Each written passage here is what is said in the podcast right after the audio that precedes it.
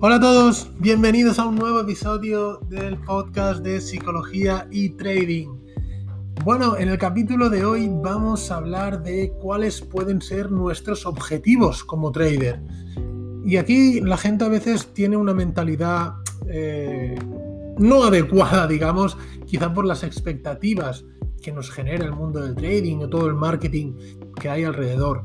Y para empezar, me gustaría hacerlo con con una frase o una reflexión de Richard Arens. Richard Arens es uno de los maestros del trading estadounidenses y, y la reflexión que hace dice así, hacer trading para ganar no es una actividad que esté llena de glamour ni que sea excitante.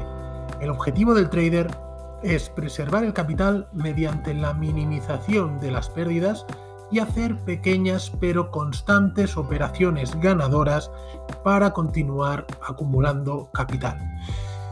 Creo que es una excelente reflexión porque, bueno, cuando, cuando empezamos a operar, cuando somos novatos, digamos, siempre buscamos conseguir esas grandes tendencias que, que nos enseñan los libros, ¿no? O los cursos de trading y ya sabemos que realmente es muy complicado conseguir esas tendencias, entrar en el punto más bajo o salir en el punto más alto. Y sobre la primera parte de la reflexión es, eh, bueno, llevamos semanas hablando de ello, ¿no? De ese, de ese glamour o excitación que nos provoca el trading y que puede ser, eh, puede ser cierto, sobre todo, como digo, para los principiantes. Em, y esto también es debido a, las concepciones que las personas, eh, sobre todo los no traders, digamos, tienen en relación al mundo del trading, ¿no? El trabajar poco, los coches caros, las mansiones de lujo, en definitiva, en lo, que, lo que conocemos como dinero fácil, ¿no? Pero los que estamos aquí desde hace años sabemos sobradamente de que esto no funciona así y que el ser trader es un proceso lento, lleno de dolor, de pérdidas, de autoconocimiento y sobre todo de desarrollo personal. Y por esto es, eh, es la segunda parte de, de, la, de la reflexión del señor Arens en la que quiero hacer ese énfasis, ¿no? El objetivo del trading en primer lugar es preservar nuestro capital.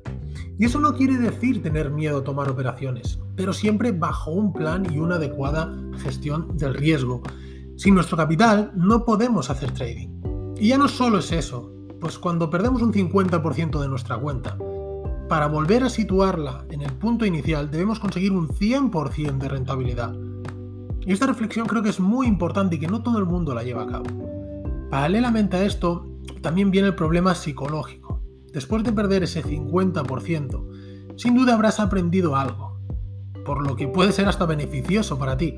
Pero ahí ya vienen, ya vuelven las expectativas. Es normal que pongamos foco en recuperar la cuenta y que sintamos cierta ansiedad o presión psicológica por haber tenido un drawdown tan importante y querer volver rápidamente al inicio. Como solución a este problema, creo que debemos tener una mentalidad a largo plazo. No podemos pretender recuperar en poco tiempo todo aquello que hemos perdido por hacer las cosas mal. Cuando haces las cosas mal, digamos que las pérdidas son muy rápidas, pero cuando las haces bien, las ganancias vienen poco a poco. Creo que esta reflexión es crucial en nuestro, en nuestro trading. Como decía Arens, nuestro objetivo es hacer pequeñas pero constantes operaciones positivas que vayan haciendo crecer nuestra cuenta y poner especial énfasis en las pérdidas para no perder en un mal día todo aquello que hemos conseguido durante semanas. Los malos días en trading son aquellos en los que se pierden cuentas. Un solo día es suficiente para tirar por tierra el trabajo de semanas o meses. Y es por ello que siempre recomiendo marcarse un límite de pérdidas. Límite al día, a partir del que, a partir de la cantidad, a partir de unos euros en los que dejamos de operar. Porque si ya has perdido, sí, obviamente puedes recuperar, por supuesto, pero también puedes perder más. Y esa pérdida adicional, ya fuera de tu plan de trading, es la que puede afectarte en los siguientes días de operativa. En ese caso, sabes que has hecho las cosas mal y volvemos al punto inicial. Quieres compensar las pérdidas. Ya para acabar, bueno, pues, eh, y es algo que siempre matizo mucho con mis alumnos, ¿no? Es la mentalidad que tenemos que tener. Generalmente la gente con la que trabajo, pues, bueno, pues supongo que cuando acuden a mí es porque eh, han tenido malas experiencias en el trading.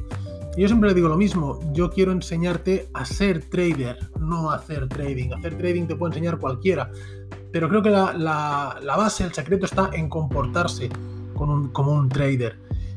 Y, esa máxima que, que siempre me gusta repetir es que en el trading no se recupera el dinero, sino que se generan nuevas ganancias. Cada operación debe ser independiente del anterior y olvidarnos de lo pasado porque lo único que hace es condicionarnos para nuestra operativa futura.